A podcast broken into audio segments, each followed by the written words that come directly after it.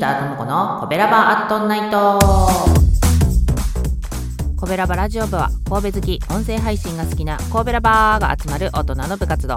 その活動として配信しているのがこのコベラバアットナイト。担当パーソナリティごとに様々な切り口で神戸の魅力を発信しています。ということで火曜日は私ギーターともこが神戸インク物語から神戸を語ってまいります。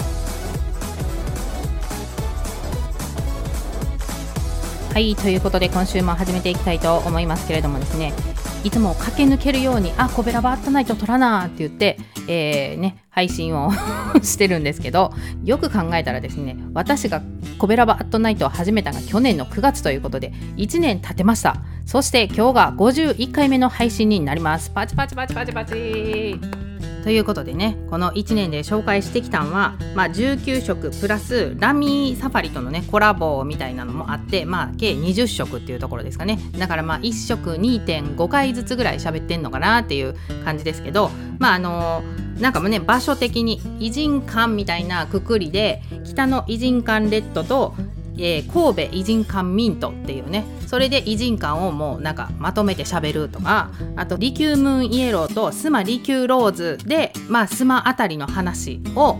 3回でしゃべるとかそんな感じでねやってきたんで、まあ、場所の紹介としてはもうちょっと少なめかなみたいな感じにはなるんですけれども最初の頃はね一食一周みたいな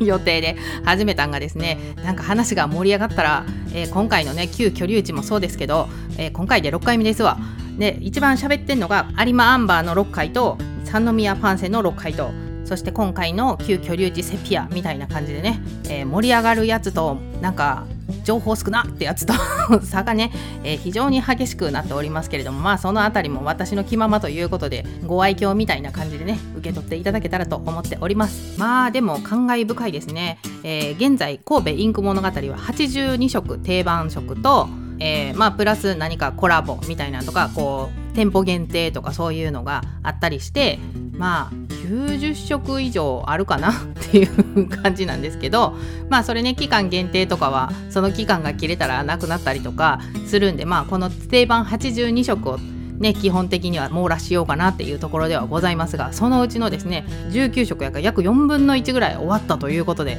すごいじゃないですか。まあ同じぐらいのペースでいったらあと3年持つっていうね。でその間に多分神戸インク物語の色が増えるみたいなそんなオチになると思いますけれども、まあ、これからもご愛聴いただけたらなと思います。ではでは今週の本題旧居留地セピア最終回にするはずなんですけどあと1分半少々でどれぐらい喋れるんかっていう感じではございますが早速行ってみたいと思います。で先週の配信に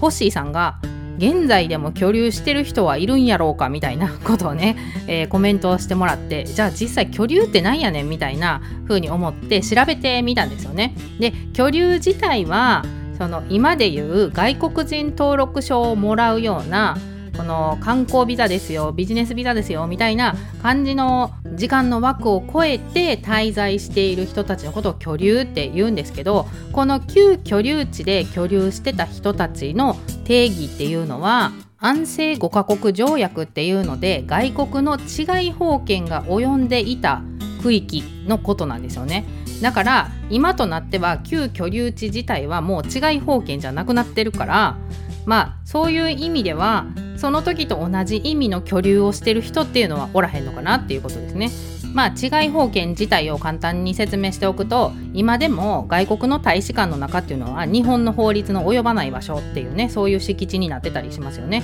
だからあの外国のナンバープレートのままで走ってるみたいな東京やとよく見かけますけどそういう感じで日本の法律とは違う動きをしててもそこは、えー、大丈夫ですよその国の法律で動いていいですみたいなのがまあ簡単に言うと違い法権ということですね。はいということで想定通り、えー 肝心のコミュニティについて話しますのところに行けなかったんで来週残りを、えー、話していきたいと思いますけれども明日はお兄さんの美味しい美味しいグルメ配信だよ。そちらも聞いてね。また来週。この番組は褒める文化を推進するトロフィーの毛利マークの提供でお送りしました。